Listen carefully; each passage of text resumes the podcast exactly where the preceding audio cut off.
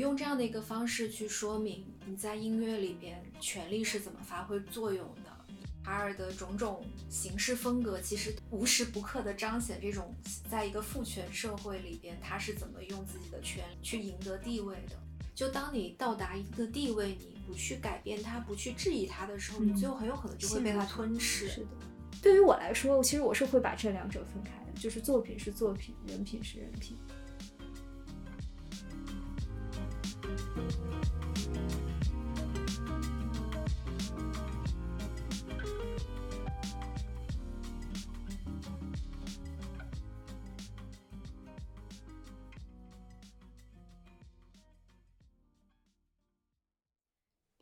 边看，边看边聊。Hello，大家好，我是不懂古典乐，斗胆来聊聊今天这部电影的 Cindy。大家好，我是喜欢关注古典音乐圈八卦的米烧王。大家好，我是半吊子古典乐爱好者姚。上期听过我们节目的人应该知道，我们这期想要来聊一聊塔尔了，但是估计可能也没有人几个人听过上一期那期节目。但，这这部电影塔尔，其实我们三个人已经约了挺长时间了，但是由于我们最近都没有相聚线下进行录制，想说这一部电影我们一定要认认真真的线下在姚温馨的家来聊一聊这一部很棒的电影，因为我我自己是觉得它还是这一次提名名单里面挺独特的一个存在的。嗯，虽然我不懂古典乐，但是还好我们有另外两位主播的加持，嗯，然后他们俩不仅够可以跟大家一起来聊这部电影，然后也可以给大家带来更多关于古典乐的场外花絮。嗯，八卦和八卦花絮。对对对，主要是八卦。因为这这个电影是我强烈要求要录的啦，因为一开始关注到这个电影，首先是被它的剧情吸引的，然后再加上演员的阵容也还挺强大，然后看完之后发现可聊的还挺多，所以就强烈的拉着另外两位主播先一大家一起看了一次，然后又酝酿了很久，有了这期节目。嗯，是的。那我们先来介绍一下这部电影的一个大致的内容梗概吧。电影这个大女主就是由凯特·布兰切特所饰演的这个 Tar，她是被视为现今在世界上最伟大的作曲家跟指挥家之一。所以电影的开场，导演用了一个就是这他去参加一个 New Yorker 节目演讲的一个方式，通过他跟主持人的对谈，就介绍出了他呃这样的一个身份，以及他在这个行业里面非常巨大的一个影响力。那她呃其实是柏林爱乐乐团的第一任女指挥，呃，然后也是乐界的一个传奇。他的这个位置上面其实是有着无尽的专业度，然后被无数人敬仰，以及在他耀眼的光环下，这部电影也表现了他在这个位置上对欲望跟权力的一个无限的追逐。所以这部电影前半部分吧，讲的都是他在这个行业里面是有多么的光辉，嗯、但是到了影片的终点，就开始进入到了他另外一个相对于灰暗一面的一个叙事。塔尔陷入了一个 scandal，这个 scandal 是什么呢？就是他曾经有一个前同事叫 Krista，然后 Krista 跟他的助理还有他本人，他们三个其实曾经还在一个 level 上的时候，他们三个其实是亲密无间的。这个 Krista 会不停的给这个 Tar 发邮件，但是只有他助理会先去帮 Tar 来 filter，然后就是说这个 Krista 呃，因为 Tar 之前就是会去一些乐团，然后去说他的坏话吧，嗯、就是说这个人他的行为可能有一些呃不正当的地方，然后都建议其他的乐团不要收录他进去。所以这个对 Krista 本人造成了非常大的一个事业上的影响，以至于最后导致了自杀的结局。嗯嗯，然后后面也就是 Tar 因为他的自杀遭受了这个 Krista 父母的一个指控，然后跌下神坛这样的一个故事。表面上看这是一个关于权力的故事吧，然后也有现在我们非常流行的四个字叫取消文化，嗯，但其实这部电影还值得探讨的角度有非常非常的多，所以我们接下来就会就着这部电影的主题来进行深入的探讨。其实我们每个人都把这部电影看了不下两三遍吧，然后我们先呃来聊一聊我们三个人对这部电影的第一印象分别是什么。我看完其实还挺符合我的预期的，因为一开始，呃，它里边提到的这个古典乐团是柏林爱乐，然后也是当今世界上最伟大的交响乐团之一。然后塔尔在这个乐团里边，他需要完成的一个任务是录制马勒的第五交响曲。这个，因为他之前已经录制完成了其他九部交响曲，然后就差这一部了。然后因为马勒也是我平时在听古典乐的时候会去听的一位作曲家，然后再加上又是女性指挥家的这样一个身份，会让我好奇这个故事是怎么开展的。然后再加上受到豆瓣电影的简介的一些误导，因为它其实介绍都是说这个人有多么的成功，但是看下去才发现，故事的前半部分一直在彰显这个人物的权利和成就，但其实伴随的是一些困扰着他的丑闻，以及他自己去逃避的一些行为，所以看下来会觉得这个电影其实探讨了特别多的东西。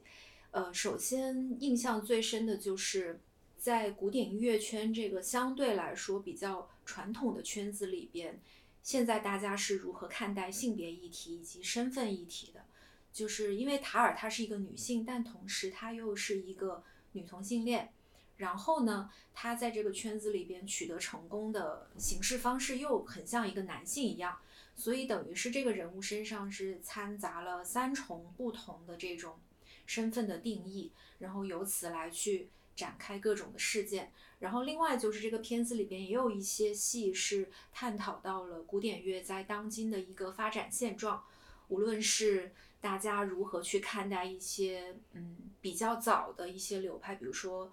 追溯到巴洛克时期巴赫这样的音乐家，然后还有后来的这些德奥系的作作曲家，包括像马勒也是属于。生活在十九世纪末二十世纪初这样一个承上启下的一个作曲家，然后到了现在，我们会听到很多无调性的音乐，就是现在的音乐家们是如何看待这种音乐的变化的，然后包括大家去聆听音乐的方式也有改变，你到底是去通过听唱片、听黑胶唱片，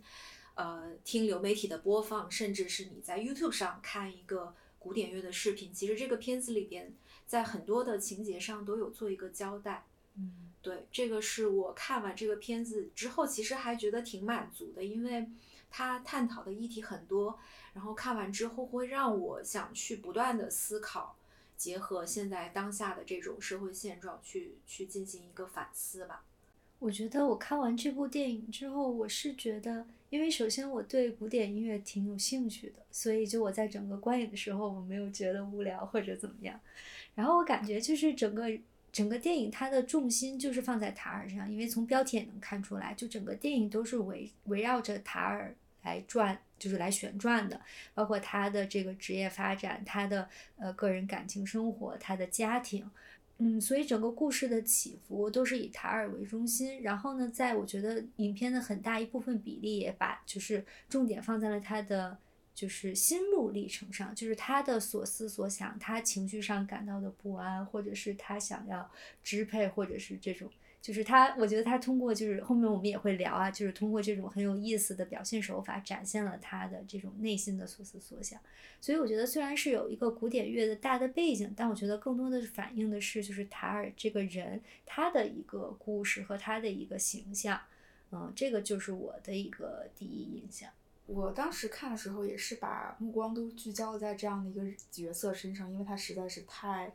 就是他在影片里面占的篇幅比重也是有点太高了，甚至，呃，导演所塑造他跟其他人之间的一些对话和关系，这些情节也完全都是为了塑造他这整个人格而服务的。就表导演这样的意图其实表达的非常的明确，嗯嗯，然后你就觉得这个人其实就是影片中间发生那样的转折，其实对我来说也没有非常的突然，就是觉得前边。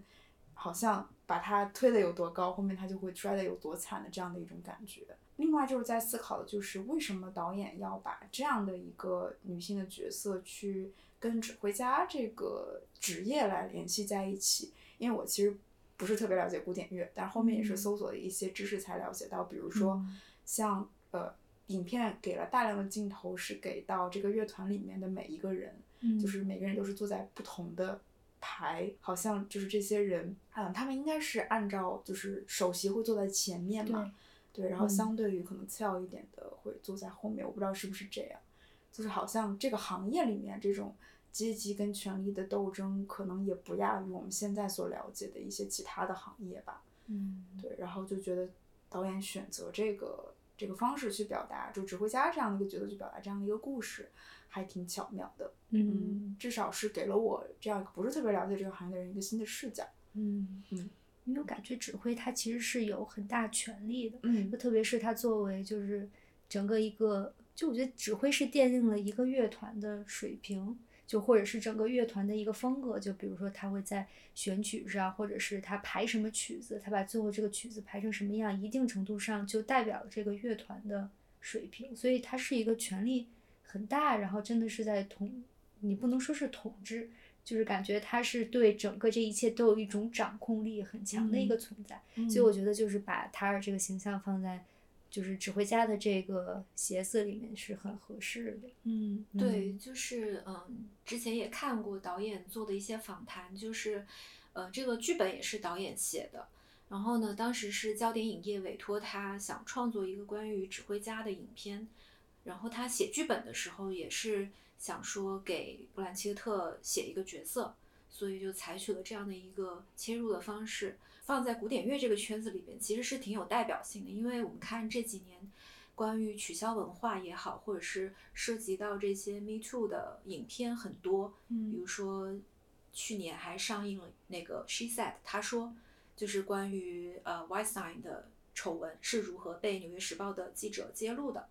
你会看到在娱乐圈里边，就是这个男性他在面对这样的丑闻是怎么处理，然后放在像塔尔这样的一个影片，嗯，首先它是在古典音乐圈里边，它是一个可能比娱乐圈要更封闭的，长期被男性把持的这样一个圈子，然后在不同的阶层之间，它是非常等级森严的。就刚刚开始，Cindy 讲到，呃，跟他有丑闻的这个 Krista，就虽然叫前同事，但实际上他是塔尔所主导的这个 Fellowship 里边的一个受资助的呃女性指挥家。嗯然后她的助理其实也是一直渴望能够在柏林爱乐获得一个助理指挥的职位，所以你会发现，就是这个指挥在乐团里边有很大的决定权。嗯，然后包括像影片里边有出现有新的演奏家需要进团，那这个指挥和小提琴首席还有其他的一些助理指挥会去一起听呃这些 audition，然后去嗯决定谁来进入这个团。然后我查资料的时候也发现，其实这种面试在大概几十年前是还不存在的，就当时就是乐团指挥的权力会更大。就他可以直接决定谁来进这个乐团，哦就是面试这个呃方式是几十年前才出现，更不用说像影片里边出现的演奏家是在一个屏风后面去演奏这样子，面试官们就听不出来这个人嗯。是男性还是女性，然后他是什么肤色，然后这个其实也是因为在很早年间，女性的音乐家在古典乐的圈子里边是会因为他们的性别受到歧视的，嗯。而各种数据统计也表明，就是有了这种所谓的 blind audition 之后，女性音乐家的呃数量才有了一个很大的上升。嗯，然后就是指挥在古典乐圈的地位，然后影响这个乐团，也在这个影片里边有很多的表现。因为呃，影片一开头其实就通过《纽约客》的这个讲座，给塔尔这个人物定了一个很强的基调，就是一个一个呃彩蛋，就是这个主持人其实就是就是《纽约客》的记者，哦，对。然后他们在这个访谈里边聊到了很多东西，比如说聊到了指挥在现在的一个角色，然后也聊到了塔尔他怎么去理解马勒五第四乐章这个慢板的这个乐章，然后也聊到了女性音乐家，然后我就记得他花了很长的篇幅在解释自己对于其中一个乐章的理解嘛。然后这个马勒五第四乐章的慢板其实也还挺有名的，就之前有被用在其他的一些电影里边。然后看了一下，在不同的指挥家指挥的版本里边，这个乐章的时间长短差异非常大。嗯就是在马勒自己的手稿里边，他写的是大概七分半这样这样一个时间。嗯然后像呃影片里边塔尔他的恩师是伯恩斯坦，就是以前纽约爱乐的指挥，然后他在当年指挥肯尼迪葬礼弥撒的时候，这个乐章花了十四分钟。嗯所以你会发现，就是这个时间长短长短会差的非常多。然后，呃，指挥他也非常强调说自己的一个把控力，就是嗯音乐的本质上就是你怎么去把握时间，怎么去把握节奏，然后去调和整个乐团。所以，等于用这样的一个方式去说明你在音乐里边权力是怎么发挥作用的。一个指挥的掌控力是如何实现的？然后掌控力这点好像也是我们在聊到这个人物形象的时候，我们三个好像都有提到。是的，嗯嗯，所以可以理解为，就是导这部电影选择了以马勒舞为主要基调，是因为马勒他本身他的音乐就是给指挥家以更多权利去发挥的嘛。马勒他自己也是一个指挥家，嗯就他在开始创作交响曲之前，他他的大部分的职业生涯是做歌剧的指挥，而且是比较功成名就的。然后莱布雷希特写的这一本《为什么是马勒》里边，他有呃解释，就是马勒他给这个时代的一个影响，就是说他的创作结构可以上溯上溯到海顿的时期，然后受受众是相对主流、骄傲的中产阶级，但是他他的革新又能够引发大众的共鸣。就是他嗯能够把自己的处境跟他的作曲结合起来，然后像马勒五，其实当等于是写给当时他的新婚妻子的奥玛，嗯然后这个在影片里边也有也有提及。嗯然后确实，马勒他自己就是一个非常不稳定的人，他每一次演出，其实他的几部交响曲在创作完成之后，首演都是由他自己指挥的。然后他每次在指挥之前都还会去改他的手稿。然后呢，在我刚刚提到这本《为什么是马勒》这本书里边，作者也讲到，其实马勒是非常愿意看到指挥家们有自己的诠释，然后去理解他的作品的。嗯然后他确实相比于其他的交响曲会更复杂，就是在诠释上会更复杂。然后在现实当中能够录完马勒的九部交响曲，再外加一部他没有写完的，等于是十部交响曲能录完的只会没有几个，我查了一下，不超过十个。嗯嗯嗯，对所以就是一种里程碑式的成就，像奥林匹克金牌一样。嗯嗯，包括嗯，像塔尔这个人作为这个行业里面这么金金字塔尖的这样的一个人物，嗯有可能就就理解了多一层吧，为什么嗯选择这样的一个人物来诠释嗯权力这个议题？嗯嗯，好，那刚刚我们呃主几位主播从各自的角度介绍了一下我们对这部电影的第一印象，有关古典乐，有关这个行业，也有关这部电影的女主。那接下来我们就想通过几场戏的一个细节的描述，来帮大家再去理解一下这部电影所要表达的这些主题。就其实我觉得信息量最大的几场戏都集中在前半部分，这个也是我对片子的节奏有有一点点质疑的地方。就是一上来那场戏，就我们刚刚也提到过好多次了，就纽约客的讲座，嗯就是嗯，通过这样的一个讲座对话的方式，其实是非常容易传达一些核心的信息的。嗯然后也是在这个讲座上面，大家一下子就感受到了，反正对我来说最最直观感受到的是塔尔这个人，她作为女性，她是如何理解女性音乐家的。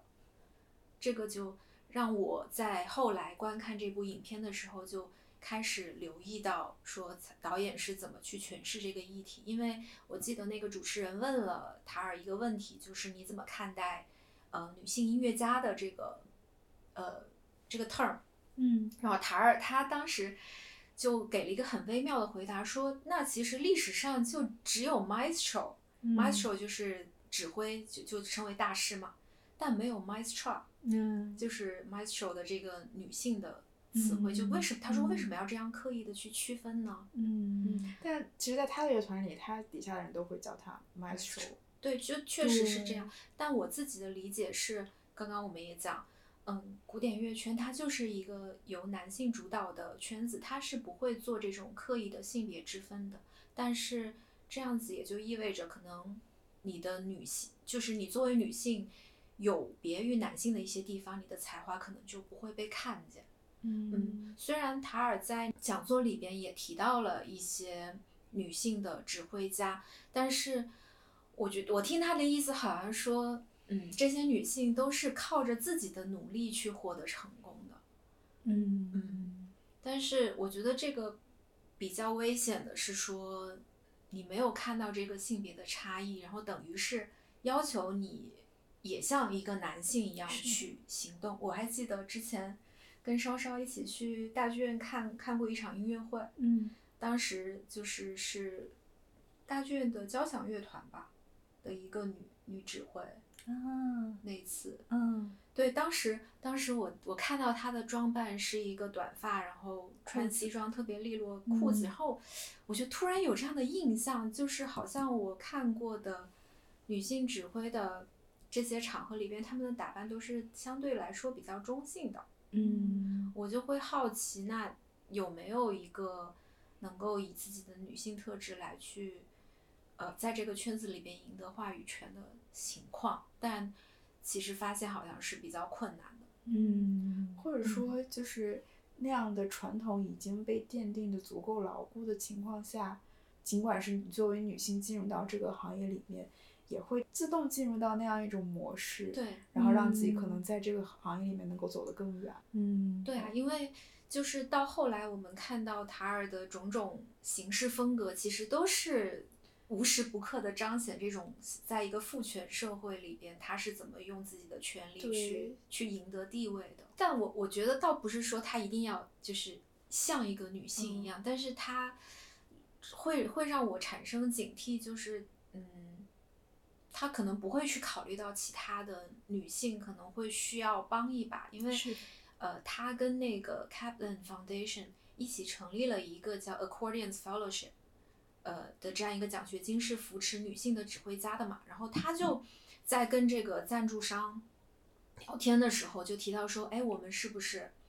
要可以考虑把这个申请人不再局限于只支持女性，嗯，然后去给到更多的更多的人，就是我觉得这个是另外一个会我会去警惕的一个话术，就是所谓的性别中立，嗯。就是呃我们所谓的公平竞争到底是不是应该不去考虑所有的外在条件，不去考虑你的背景，然后仅仅以你的能力来去判断，嗯这个也嗯。是在很多时候被讨论的，就是之前那个呃桑德尔写的一本书叫《精英的傲慢》，其实它就是探讨了这种优绩主义它的缺陷，就是优绩主义就是完全依靠你的能力和表现来去判断你应该获得什么，所以所以我觉得嗯，塔尔他其实自己并没有那么强的性别意识，就是觉得扶持女性是有必要的。嗯，就包括他刚才就是说到那个对指挥家那个词，就是一个 maestro 一个 maestra，就这个词，他说他不想，我觉得他其实是传达了一种信息，是说他不想作为一种女指挥家，他对。就想要被叫做指挥家，而不是就是偏阴性的那个词。嗯。就我觉得这个好像是一个就是挺普遍的现象，或者嗯。是一种困境，是说，就是当一个女性在一个男性主导的一个圈子里面，她得到了和男性一样的地位的时候，她会倾向于觉得说，我的我所我所得到的这些成就都是靠自己的努力，而没有从这个性别中。获得一些优势，所以她反嗯过来会对就是这个圈子里面想要爬上来的女性会更加严格，嗯因为她觉得其实我是突破了这种就是针对女性这个标签种种的不利和各种困境，我辛辛苦苦爬上来的。那么为什么就是对同样的女性，我要给你这种更多的好处、帮助和照顾？就这个应该是我记得是在就是社会学里面是一个一个现象，嗯，也有人做过研究。所以我在想，塔尔其实他后面就包括他说，就是在这个奖学金的这里面，扶持这个女性指挥家的这个计划里面，其实他我觉得他多少也会有一些这样的思路。我在这个人身上看到非常多的矛矛盾点。对，他就很别扭。是的，就是，但你看他的团队给他包装这个人设，就是还是做一个女性榜样存在的，嗯，就是会介绍他说，呃，获得了多少的奖，然后又很擅长演奏这些女性当代作曲家的作品，然后包括很多仰望他的人，其实也都是女性嘛，嗯，对，但他他其实自己私底下又很享受这种别人的仰望，嗯包括他甚至会利用自己的权利和地位去获得一些好处。就其实他是一个怎么说精致的利己主义者，嗯，可以这么说。嗯，嗯就享受了这个标签带来的好处，但是却不愿意承认。嗯嗯紧接着就另外一场信息量很大的戏是，嗯，塔尔他去这个茱莉亚音乐学院上一场大师课，然后当时这些上指挥课的学生们，他们是在排练一个冰岛的女性作曲家的作品，就是这种现当代无调性的音乐。然后塔尔在排练的时候就希望这些学生能够更好的有自己的诠释，然后就引就跟其中的一位既是少数族裔，然后又是性少数的这个男生产生了一些冲突，因为他去问这个男生怎么理解这个作品呀。就本来讲的都好好的，就是说你作为一个指挥，其实你你可以理解他的意图。然后虽然这个作曲家的作品听起来好像很含糊，但是你要有自己的理解。嗯然后紧接他着他话锋一转，你为什么不去演奏一些更需要你的音乐能力的作品呢？比如说一些德奥系作家的作品，就是好像看得出来他可能自己对于这种现当代的作品是不那么感冒的，嗯而是希望学生们去演一些更传统的作品。然后他说，比如说巴赫，然后这个时候，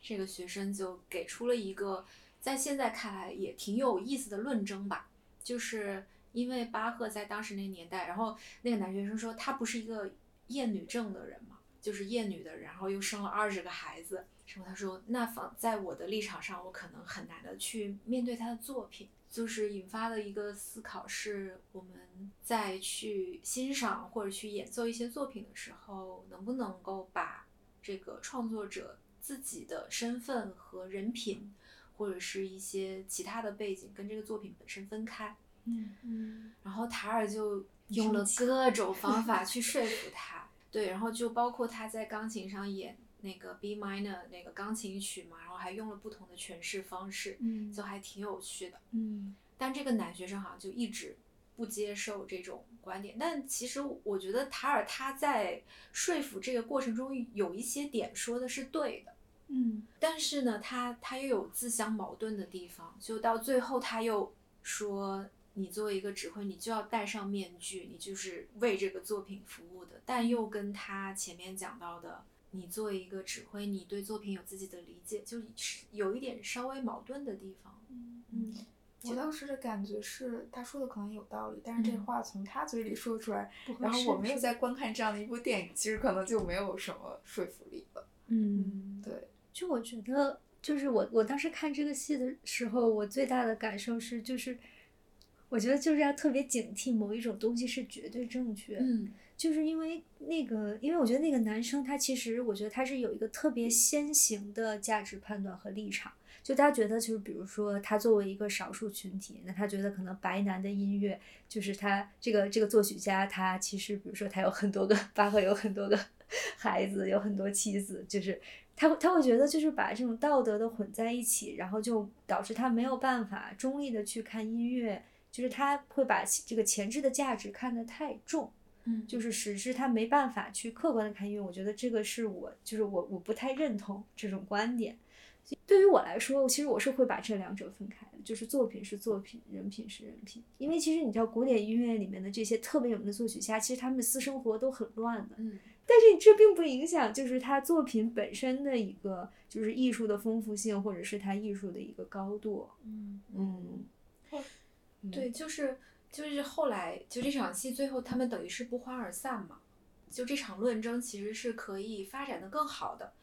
但是我后来又去想，那可能这个就是对这个问题有不同看法的人在现实中讨论到这个问题的现状，就是大家都没有办法好好的讨论，对，因为他们俩刚刚好，就是自己的身份都处就特在别极自己的端，立场特别极上端的一个。对，所嗯。以这个可能还真的没有办法判断谁对谁错。对，就这个确实是嗯一个很主观的判断。嗯嗯，嗯就是我觉得具有某一种身份的人，他可能在欣赏或者去创创作艺术作作品的时候，他是有有自己不舒服的点的。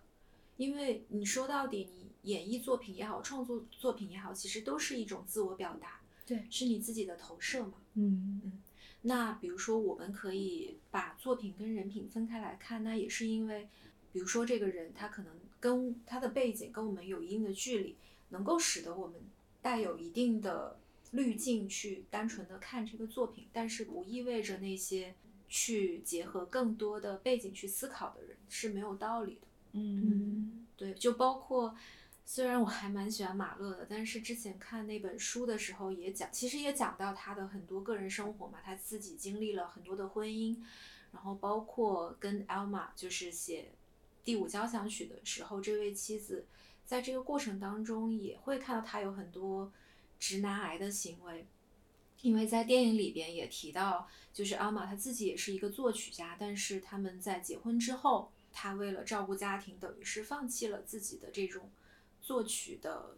呃，工作其实这个跟古典音乐圈里其他很多不被提到名字的，或者是被忽略的这些女性创作者的境遇是非常相似的。嗯，对，嗯，所以这个我会觉得我们现在在欣欣赏这些来自一两百、两三百年前的作品的时候，固然可以看到它的这种艺术价值，但是也。不能够否认，嗯，就是当时他们是在这样的背景下创作出来的，嗯，不能够忽略其他的一些女性创作者，嗯嗯，就我觉得这场戏还给我的一个就一些信息是，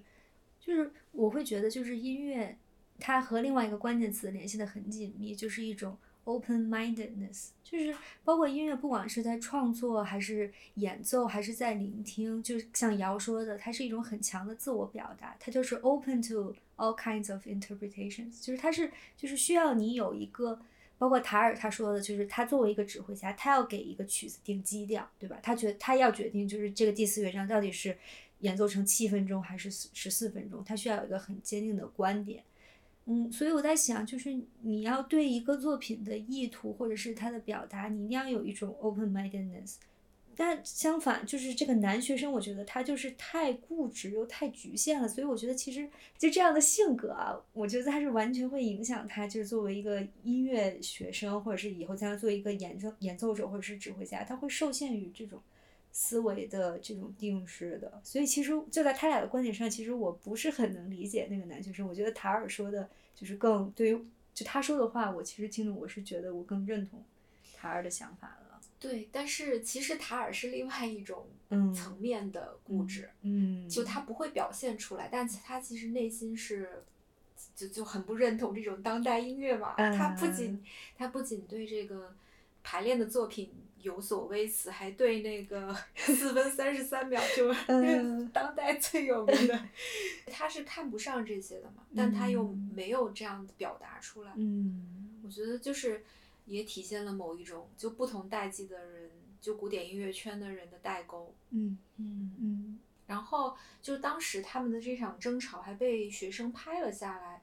然后加以剪辑传到了网上。其实这个视频也成为最后让大家重新看待他，然后引起引起大家对他的关注和声讨的这样一个导火索。而且这场戏我记得就是他的那个镜头语言也挺有意思的，因为他好像就是一个摄像机跟在他的背后，就一直是顺着他在整个教室里走的这个视角，就有一种那种跟拍的那种镜头的感觉。所以就是这个镜头就是一直在注视着塔尔，追随着塔尔，就对。所以我就在想，这个就是跟这个电影本身就是以塔尔为中心，包括就是塔尔他是就是站在权力的中心，我觉得这些点都是就是能互相印证的。然后我接下来想聊一场戏，我觉得还蛮有意思。我自己其实也没有想的特别清楚，就是导演想表达的是什么。因为这部电影其实大部分的片段，就是在刻画主人公的片段，其实都是比较偏向于。权力向，然后他的或者是一些就是比较男偏男性的特征，然后几乎没有柔软过的一些瞬间。但唯独有一场戏是他自己应该是有一个练琴的房，他自己会去住的。嗯。然后突然有一天他在练琴的时候听到了房门叩响，就是他的一个邻居就敲门来进行求助，就是有一个人对倒在了地上。塔尔当时在那样的一个情况下，因为之前面是有一场戏是说他很讨厌那个人。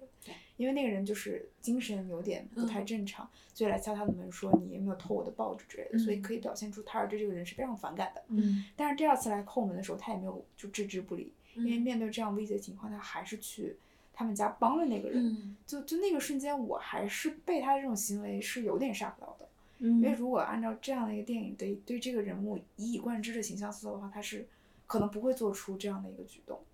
嗯，哦，然后但是我对这场戏。的另外一个反思是，我当时想的是，就是好像导演在刻意把我们对这个人的指责去升华到一种社会体系的一个问题。就是第三场戏跟这个邻居相关的，就是他们要卖房子，嗯然后这个他们的家人就来跟他说，说我们准备今天卖房，就有人来看房，然后希望你什么时告诉我们你什么时间不练琴，然后我我们不想因为你的在释放的噪音，这个房子卖不出去。嗯所以我当时就想，当时塔尔是怎样的一个心情？是嗯我帮助过你，然后你要以你这样的方式来，就如果是任何一个人都会觉得不舒服，何况又是塔尔这样的一个，就是自尊心那么强的一个人。嗯哦，所以看到那儿的时候，我就会觉得，其实塔尔可能在他的成长过程中也没有经历过很多的善意，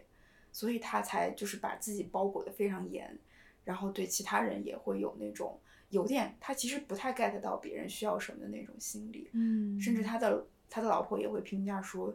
除了你的女儿，别人都是你的工具而已。嗯对，对这个评价非常准确。就那对那场戏，就跟邻居的这几场戏，我觉得得串在一起看。嗯，然后这个也是为数不多跟音乐完全无关的嗯场、场景吧。对，就我觉得一是等于提醒大家说，即使他是一个地位这么高的人，他也会需要去面对这种普通人的问题，他也可能会卷到这种普通的生活当中。然后刚刚卖房子那场戏，我觉得对他来说是一个提醒，就是不是所有人都像他一样觉得古典音乐是好东西，音乐是好东西，不是所有人都能欣赏的。嗯我还记得当时，嗯、他这个邻居来找他的时候，他还一开始还很得意，觉得是自己的琴声能够帮助这个邻居卖的更好的价钱，然后 万万没想到邻居是让他别练琴了。噪音，对，我觉得，而且这场戏也是到了片子的很后段了。对他已经到了一个癫狂的状态了。对，我就嗯记得最后他不是还自己就拉着手风琴在在那个屋子里边，对，嗯就感觉确实像刚刚经理说的，他他的生命里边之前就一直只有音乐，就他周围的人其实都是为了他的这条路去铺垫，走上巅峰而服务的。他可能真的没有什么情感的需求，就即使是他对自己的养女，确实是很关心，给他谱曲子，送他去上学，替他处理被同学们霸凌的情况。但是我记得他处理被霸凌的那场戏，就是就是用一个非常简单粗暴的方式去威胁他的同学，嗯，就完全不去考虑对方是一个小朋友，他就是像一个成人一样去威胁的。是的，嗯嗯，对，甚至他跟他女儿也是有一定的距离的。就是有一天晚上，他可能是起床听到了异响，然后结果真的是节拍器在打，嗯那他就怀疑是他的女儿会，就是用一种质问的语气去，怀疑他进了自己的房间动了东西，对，嗯对，就是说他对所有人都是心怀芥蒂的感觉。嗯对，因为看的时候会觉得，除了塔尔之外的人确实都是工具人。嗯，对，包嗯括就是他的妻子也是，对，对，就是塔尔得到他现在这个指挥的席位，其实也是因为跟这个乐团的首席小提琴手，因为关系后面越来越好了。其实他也就是他的妻子也暗中帮了很多忙，他才得到这个位置。嗯，嗯这个角色也挺有趣的。嗯就是从其他的几场戏里边有补充到一些信息，就是其实他妻子的家族还算是出身世家嘛，他的姐姐曾经掌管过 DG 唱片，就是德意志留声机这个最重要的一个厂牌，而且他作为小提琴首席，其实也是承担了一个事实的乐团领导者的角色，然后像刚刚稍稍说的，也在帮助塔尔在乐团站稳脚跟这件事情上。起到了很大的作用。从这个戏里边，他妻子的一些表现，其实他是知道塔尔跟其他的一些女性有着，比如说暧昧也好，或者是知道大家很仰仗他的权利，其实他是知道的，嗯。因为这个乐团后来新进了一个女性的大提大提琴手嘛，嗯，其实他。妻子是有看出来，塔尔是在暗中的向那个大提大提琴手示好，嗯。然后想让他在这个乐团里边立足，然后其实他都忍下来了。是我觉得某种程度上是他的妻子恰好跟塔尔是一个反面，就是嗯他的妻子是相信就是女士女性之间是有这种结盟跟相互帮助的必要的。嗯对，就包括呃乐团的大提琴首席也是一位女性，其实你能从他们的眼神交流里边看出来，就是他们的关系会比较的友好。嗯，对然后刚好在准备这个节目的时候，才读到一个新闻，就是现实中的柏林爱乐乐团其实前两天才正式拥有建团一百四十多年历史上的首位小小提琴首席。嗯所以你看这个电影，就发现不仅是塔尔这个角色被设置得非常完美，然后让女性的音乐家地位显得好像很高，就其实小提琴手在乐团里边这个地位也是比现实当中要高非常非常多。嗯嗯塔尔跟妻子他到最后有过一些很激烈的争吵，因为妻子之前是不知道塔尔跟这个 Krista 的这些丑闻的，然后塔尔也一直没有告诉过他，嗯。然后到最后这个丑闻揭露出来，他的事业受损，他妻子就非常生气，说你为什么没有跟我讲这些事情？其实，嗯，妻子一直知道塔尔是某种程度上有在利用他的，然后塔尔就到这个时候还去否认说你把我们的关系就难道只只看成是这样吗？嗯，嗯一直到这个时候，他还在塔尔还在回避自己内心真正的这种野心的欲望嘛。提到就是野心跟欲望这件事情，这部电影里面多次提到了乐团里面的一些规则。嗯，塔尔跟他妻子谈话的时候，他妻子会说：“其实你是最知道怎么利用乐团里的规则去实现你的目的的人。”就打个比方，虽然说好像表面上乐团里面是谁弹得好，谁拉得好就能当首席这样的一个表面的情况，但是当塔尔知道了那个新来的他所欣赏的那个大提琴手，那个俄俄国的小女孩儿，就是他擅长的音乐之后，然后他就是 就是特意为他对排上这个他曲子，对，开了一个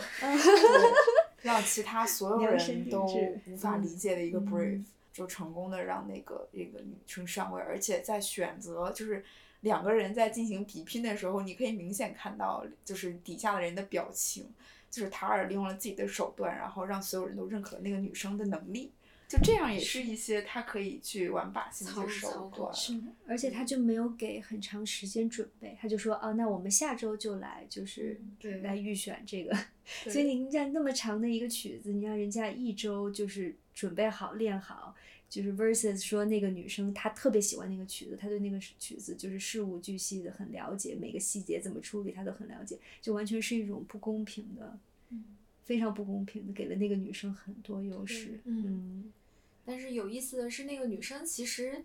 嗯，并没有像之前的那些女性，就从我们能够看到那样，就是那么那么的崇拜她。嗯就包括后来塔尔自己之前的那个助理辞职了之后，他自己没有助理了，然后去纽约参加那些 book talk 出嗯差的时候，就只能带上那个大提琴手，然后就发现那大提琴手他人家自己也不愿意跟塔尔玩儿，不听话。对，不听话。但是就是塔尔的心态会非常微妙，我觉得就有一点像他也在寻找缪斯，寻希望从这种年轻的灵魂身上感受到、感受到一些不一样的活力吧。嗯，其实是跟这个片子里边没有正面出现过的那个 Krista，我觉得是一个很好的对照，然后嗯。完成了整个的叙事。嗯。然后就讲到 Krista，我们就知道这个丑闻其实并没有完整的交代过他们到底发生过什么，然后只是通过邮件呀，通过 Krista 给塔尔寄的一些书，还有呃一些信息什么的，去去大概知道这个是一个什么样的人，然后知道塔尔其实从影片一开始到最后都受到这个事情的困扰。然后他就一直觉得自己是可以把这件事情给掩盖掉的，嗯但一直到后来这个女生呃自杀身亡了，而且其实她自己的家庭条件还蛮好，她爸爸是呃花旗的一个董事，嗯，对，所以嗯，在这样的事情揭露之后，就是所有人就把矛头指向他了。这个是让我在看的时候会产生一点点别的思考的的地方，就是塔尔在面对这件事情完全没有招架之力。就当然，这个是一个嗯毫无疑问的丑闻，就是他需要付出代价。但是我我看的时候，我就在想，那如果是一个男性，他会不会就就还是这么没有嗯招架之力？嗯对，所以这个可能是塔尔他自己也没有预料到，他作为一个女性的一面。嗯，最后我们再来聊聊影片的末尾这一段吧。嗯嗯，就是塔尔已经在欧洲及北美的音乐界混不下去的时候，嗯他算是被流放到了东南亚。嗯嗯，然后那边的人还是会比较敬仰地来招待他吧。对，还是把他看作一个业界比较神一样的存在，然后变成了那边呃一个小乐团的一个指挥。嗯嗯，然后最后还是重新回到了舞台，但是在东南亚的这一段这一段里面，还是有挺多挺有意思的片段的，嗯呃，算是映射了他之前的一些行径。东南亚就像是他的一面镜子吧。嗯有一点呼应到他自己的一个兴趣嘛，因为之前他他是跟他的助手还有那个 Krista 一起在亚马逊丛林里边做一些人类学的民族学的研究，然后到最后他又回到了东南亚，就有一点后殖民主义视角，就那个那个结尾吧，就看着挺不舒服的，但是你又不得不承认。现实当中可能是会有这种情况出现，对，嗯，你正好说到这个，就让我想到，就是他在一个，他是工作了一天很累了，然后他晚上要去一个按摩店，嗯然后去想就是按摩放松一下，就那种泰式 SPA。然后呢，没想到这个店他就是找了就是三排女性，然后他们就排排坐，就那种跪坐的坐在那个呃这个按摩店的大厅里面，就特别像那个乐团的场景。嗯就就是感觉他那个布座，就是整个的座位图就和乐团的那个座位是一样的嘛，就是也是一个半弧形，然后塔尔站在中间，然后按摩店的老板说，那就是这个每个人身上都挂了一个牌儿，他说你可以选一个你喜欢的人，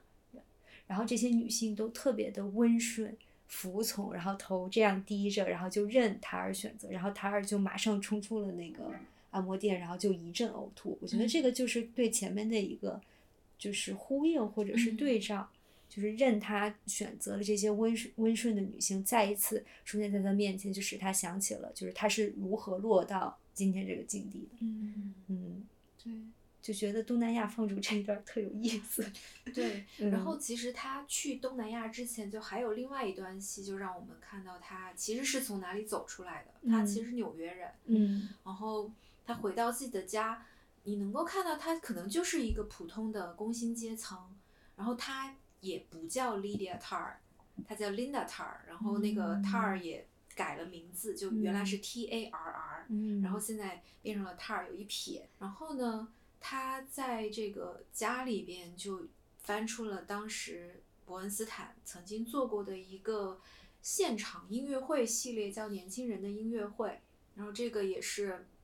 美国历史上可能影响最大的一个关于古典乐教育的公众节目吧。嗯就你能想到，当时可能塔尔就是因为观看了这一系列的音乐而喜欢上了古典乐，而且在片子里边出现的那段话是伯恩斯坦说，大家去听音乐，其实很多时候你最终还是会发自本能的去感受的，嗯你是不需要语言的，你只是嗯去理解从一个音符到另外一个音符的移动。我不知道塔尔他看这个的时候，会不会想起来他最初喜欢上这件事情的心理，会不会去想说，没有想到进入这个圈子里边需要被卷入这么现实的、这么残酷的打压也好、拼搏也好，然后最后走到这个地位。嗯包括他在家里面遇到他的哥哥对对他的嗯那种不友善的反对应，也映射了我之前讲到，就是他可能也抛在弃了成长所路上有，嗯，嗯没有被善待，我不知道是可能相互作都用吧可能，有。对，嗯导致他最后这样的一个对待其他人的一个。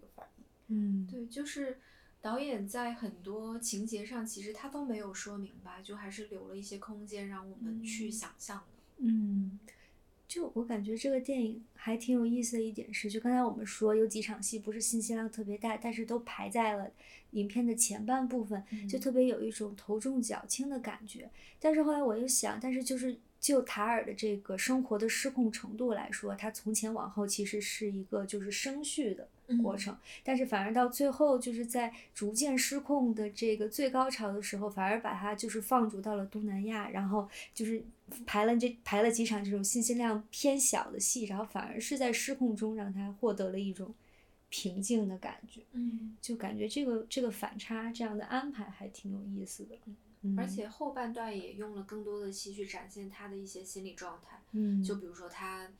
呃，肩疼，所以睡觉的时候就做噩梦，梦到自己睡在一个雨林里边的床上，然后火烧了起来，嗯，就可能也对应了他当时面对这种丑闻的心理压力其实他嗯就包括刚刚 Cindy 说他就是晚上好像听到了节拍器的声音，然后嗯跑步的时候也听到好像有女女人在公园里面喊。嗯叫，就这种特别细微的声音，它是很敏感的。就当然就是作为一个指挥，耳朵是非常重要的。就你、嗯你一个好的指挥，你耳朵要很灵，你能够去清晰的听到每个声部演奏的时候声音有什么不对，节奏有什么不对。这种职业的训练到最后可能会成为他自己的一个负担，就是当你在心理状态不好的时候，你会对这些东西特别敏感。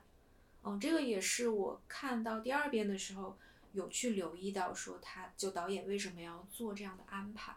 就是其实也是想去反映他自己的一个心路历程吧。而且这个心路历程更多的是塔尔展现给他人的这种心路历程，因为我们看到他所有的这些反应其实都是很含蓄的，嗯就并没有那种很透彻的、很很勇敢的去直面自己真正的恐惧的这种反应。但后面就是到东南亚那段，还有一个感觉，就比如说嗯。一些片段是他在那种像夜市的桌子上，然后就是吃写东呃看谱看谱看谱嗯，对，嗯。我就觉得他对音乐这个事业还是非常有非常对这个这个也是我的同我有同感，因为他最后指挥的不是那个一个游戏的 OST 嘛，啊就回到，就让我想起他在大师课跟那个学生讲的，就是你指挥，你就是戴着面具为这个作品服务。我觉得在这件事情上，不管他是迫于生计，还是真的热爱指挥这件事情，他都做到了，他都证明自己是真真正热爱这件事情本身的。嗯在唉，怎么说呢？可怜之人必有可恨之处，嗯可恨之人也必有可怜之处。嗯嗯，就给他大师课的说辞增加了一点说服力。而而且我，但我看下来确实还还会有一个感受，就是你在一个比较封闭的圈子里边，可能你会受到很多有毒的规则的规训也好，潜移默化的影响也好。就当你到达一定的地位，你不去改变它，不去质疑它的时候，你最后很有可能就会被它吞噬。是的，嗯，所以某种程度上，他最后也是被这件事情，就等于是他他把自己打败了。嗯，就塔尔也是一个受害者，对他是加害者，也是受害害者，对，嗯有的时候就更多的是系统的问题吧，进入到那个漩涡里面，可能对对于任何人来说都很难去。嗯，但有嗯时候受害者往往也不会意识到自己的错误，因为他觉得他自己有一个很惨的境地，就好像他最后很惨的境地就 justify 了他嗯之前可能做错的就自己的一些问题。嗯嗯，就是你都把我放逐到东南亚了，我都已经这么惨了。嗯，嗯对我其实是会好奇，就是比他年轻一些的这些女性，就如果有一天到达这个地位，会不会有不同的反思？像他那个助手 Francesca，嗯，其实她她自己也是一个助理指挥啊，但是就一直做着这种助理的活儿。然后他其实是有相对明确的这种性别意识的，也会去反思说，嗯，之前男性把持的这个圈子，这些作曲家自己的生平也好，故事也好，其实是有问题的。然后最后也是因为他看到了塔尔对待他们这个同事 Krista，就他他觉得已经超越了他作为一个人应该有的底线，他就愤而辞职了。嗯对，我就在想，如果他以后有这样的机会，嗯，达到一个比如说在乐团里边做指挥的角色，他会不会做一个更正直的人，然后去帮助更多的女性？嗯，嗯，好，那聊了这么多，最后两位古典乐的爱好者，要不要再给我们带来一些这个行业里面有趣的场外信息？就是我我就想起就是那个嗯，对，就王羽佳，他其实就是现在是就是我嗯，他就是中国钢琴家在国外还比较就是知名度很高，然后在国际古典乐坛上比较受欢迎的一个钢琴家吧。然后他就是我最近看他 Instagram，因为那个王羽佳最近刚完成了就是拉赫的那个作品的马拉松长跑，就也是一个挺。挺里程碑的，演连续演奏了四个小时。然后他和这个也是一个特别有名的指挥家，然后 Klaus 他们就是最近在谈恋爱嘛。然后我我我联系我强行联系到这个这个电电影的这个步伐，就他会让我想到，就是塔尔作为一个指挥家和这个嗯首席小提琴之间，他们之间拍拖的一个不同。就我觉得他们的关系本质上还是不一样的，因为就是。在我看来啊，就第一第一就首席小提琴家，他无论如何他都是要听指挥的命令的。他的他的作用是，他作为 concert master，他一定要读懂指挥的这个意思。比如指挥说现在我们这里要加快了，你一定要 get 到这个 message，然后带领着整个乐团进入到指挥给你布置的下一个节奏中。所以我在想，这个就是。给他们安排这样，就是导演之所以这样写呢，可能也会考虑到，就是他们的这个关系确实是一个是完全主导，和另一个是完全服从的。就这个首席，就是在整个电影里面，这个首席小提琴家也是完全被塔尔就是严严实实的支配的，包括就是在孩子啊或者是什么上，他其实没有一个话语权，他甚至没有就是能主动要求说塔尔，你如果有什么问题，你有什么事情，你一定要告诉我。他甚至在前面。就是一直在忍耐着，都没有说，就是我虽然察觉到了一些不对劲，但我可以要求你把你的这些不安告诉我。他完全没有这样做，所以我就在想，那就是比如说看我们现实中，我觉得就是从钢琴家一个就。一个独立的钢琴独奏家和一个指挥的关系，我觉得他们的关系相当于是更趋于一个平等的。比如说，在这个钢琴协奏曲里面有钢琴的部分，然后也有乐团的部分。那其实钢琴家他其实是要听着就是乐团的这个节奏和指挥给的一些指示，对自己演奏的部分做出一些调整的。那同时，指挥家肯定也是要听就是钢琴家在他的独奏部分，比如说他他做出的一些。表达，然后及时的调整，然后反馈给乐团。所以我觉得在他们俩之间的关系，就相当于是一个更平等，就是平起平坐。然后我们两个之间是用音乐来交流的这种很平等的关系，就会区别于就是。塔就是塔尔这个电影里面，他们两个之间关系就是一个是主导，一个是服从。嗯嗯，所以我就是想，我就想八，我就想八卦。就我觉得王雨佳谈了恋爱之后更有激情，我觉得他就是从这种 恋爱的激情中汲取音乐就是养分的人，包括他自己，他自己也是这么说嘛。他就说谈了恋爱之后弹这些曲子，就觉得更有 更有意思。补充的不错，怎么就就强行强行联系到了这个电影里？对，就借这个机会，就是也想聊一下，就是对音乐演绎的一点想法。就是因为，因为其实塔尔他也说嘛，就是他说什么，刚才也瑶也提到了，就是戴着面具去解读这个作品，是吧？就戴着面具去为作品去为作品服务。但是我觉得，其实就听起来像是感觉是很受限，但我觉得就是虽然是戴着镣铐。跳舞，但它其实发挥的空间还是很大的。嗯，就是我，就在我看来，就比如说作曲家写了这个曲子，然后上面会有一些，比如说速度啊、强弱啊、节奏的这些指示。但我觉得这个是一个最小限度的一种提示。嗯，但是比如说这这里是特别强，那里是特别弱，但具体是怎样强，就是哪一种强变成更强，还是从一种偏弱变成一种中强？就我觉得这个就是给了。指挥家很好，就是很大的一个空间去解读，所以看起来他说是受限，就是你要服务于就是这些谱子上的标识，作曲家的这些意图和解释。但我觉得整体上来看，就是你怎么怎么理解这个曲子，你想要表达出一个什么基调，呈现出一个什么效果，其实指挥家还是有很大的发挥空间的。嗯，我就是想表达一下这个想法。嗯，所以一般在乐团排练的时候，指挥家都是会像他那样子。在场掌控着一切的这种，对，就指挥不在，乐团就没法没法排练。指挥不在，就可能会是助理指挥或者是小提琴首席带着排练。嗯，因为塔尔在片子里面不是也说，就是他对于一个作品的不同演绎，可能会在排练里边反复的去试嘛。对对，然后在正式的演出里边，他会选择一个他觉得最舒服的方式。嗯嗯，因为其实就是关于。创作和演绎这个，其实所有的音乐家都会有自己的理解，然后大家可能一个比较趋同的共识，就还是音乐这件事情是可以被有不同的方式演绎的。嗯，对。然后我就想引用一段之前我读到过，我还挺喜欢的一本乐评吧，是钢琴家张浩辰写的，他的书叫《演奏之外》，然后他其中有一篇文章叫《机器复制时代的音乐》。呃聊到了这个呃音乐创作和演绎之间的关系，他这么说的，他说音乐其实不存在原作，哪怕作曲家的手稿也常在不同出版商手里存有不同版本，各自的细节标注均有所异。讽刺的是，最接近原作特质的，反倒是秉持忠实原作的现场演奏。